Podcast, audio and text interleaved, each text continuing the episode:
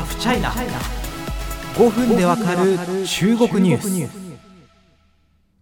さあ中国で過去に新疆ウイグル自治区産の綿花を使わないなどと宣言していた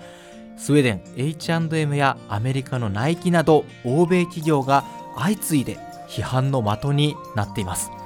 一体なぜ突然批判が巻き起こったのか。経済安全保障などに詳しい専門家は中国がこの数日前にですね制裁を受けたことへの報復ではないかと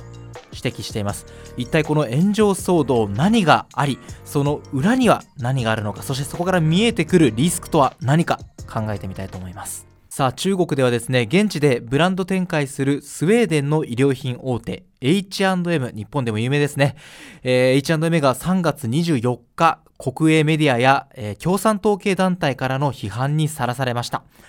これなんでかっていうと、2020年9月、まあ、去年の9月にですね、新疆ウイグル自治区産の綿花を使わないなどと、まあ、声明を出していたんですけれども、この去年の声明が発掘されて攻撃された格好ですね。えー、国営放送 CCTV は、中国で大儲けしておいて中国を中傷し、勝手に包みをなすりつける。ビジネスの基本倫理すら毛頭ない。などと厳しく糾弾しています。これを受けて H&M の商品は現地の一部の通販プラットフォームから取り下げられました。私も検索したけど見つからないようになってましたね。翌25日、アメリカのスポーツブランドナイキが、まあ、これも声明でですね、新疆ウイグル自治区の強制労働に関する報告に懸念を示し、ウイグル自治区産の原材料を調達していないなどとしたことに反発が起きました。こちらもですね、ナイキ、というまあ文字が中国の SNS ウェイボーで一時期トレンド1位となり、中国から出ていけといった投稿も相次ぎました。現地の人気タレントワン・イーボーさんもですね、国家の尊厳を侵犯させないとして、ナイキとの提携を解除するということを発表しました。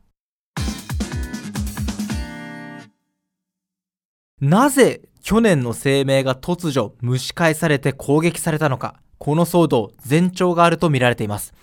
3月22日、この騒動が起きるおよそ2日前ですね、EU はアメリカ、イギリス、カナダと歩調を合わせて、ウイグル族に対する深刻な人権侵害が行われているとして、資産凍結などの強力な制裁を課していたんですね。これどういうやり方かというと、アメリカで2012年に成立した人権侵害制裁法、マグニツキ法の枠組みを応用するものです。H&M の批判は制裁からおよそ2日後に、まあ、去年の声明がこう掘り返されて始まったということになります。今回取材した経済安全保障の専門家は次のように話しています。スウェーデン企業の H&M が対象に選ばれたのは EU に対するメッセージと思われる。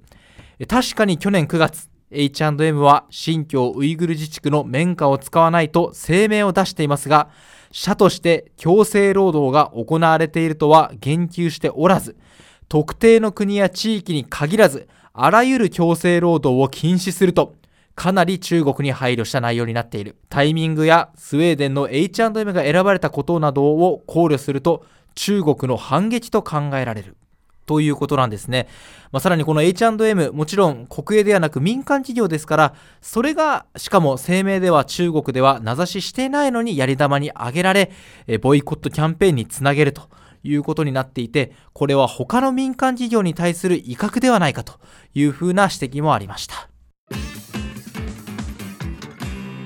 あの、今回、日本政府はですね、制裁に参加してません。このウイグルのま人権侵害を理由にした制裁、まあ、マグニツキ法というものの枠組みの応用だということはさっき言いましたけれども、そう、この番組で何度も取り上げてますよね。日本でもこのマグニツキ法整備しようという動きが進んでます。今後、一言でなる可能性というのは当然あるわけです。そして今回制裁に参加していなくても、ファーストリテイリングのユニクロですね。えー、これ中国で本当に人気なんですけれども、これも無風ではなく批判浴びてるんですね。あの CM 契約結んでるタレントが契約解除とか発表するようなことになってます。えー、つまり日本企業もいよいよ、なんていうか、だんまりではいられないような状態態にはなってるんだと思います。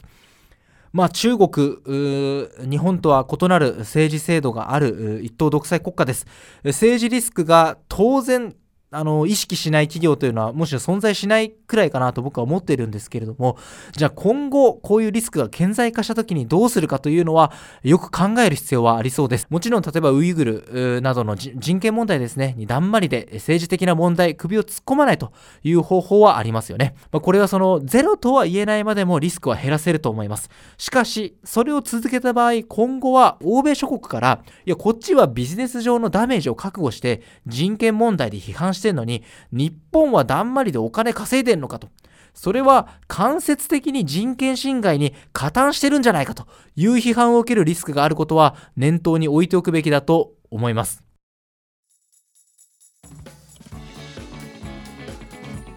そして今回、新疆ウイグル自治区に関する政治的な問題あるいは人権侵害問題が綿花を使う企業に飛び火したということ、まあ、新疆ウイグル地区っていうのはアパレル製品のあのあの原料のですね、まあ、一大産地ですからね。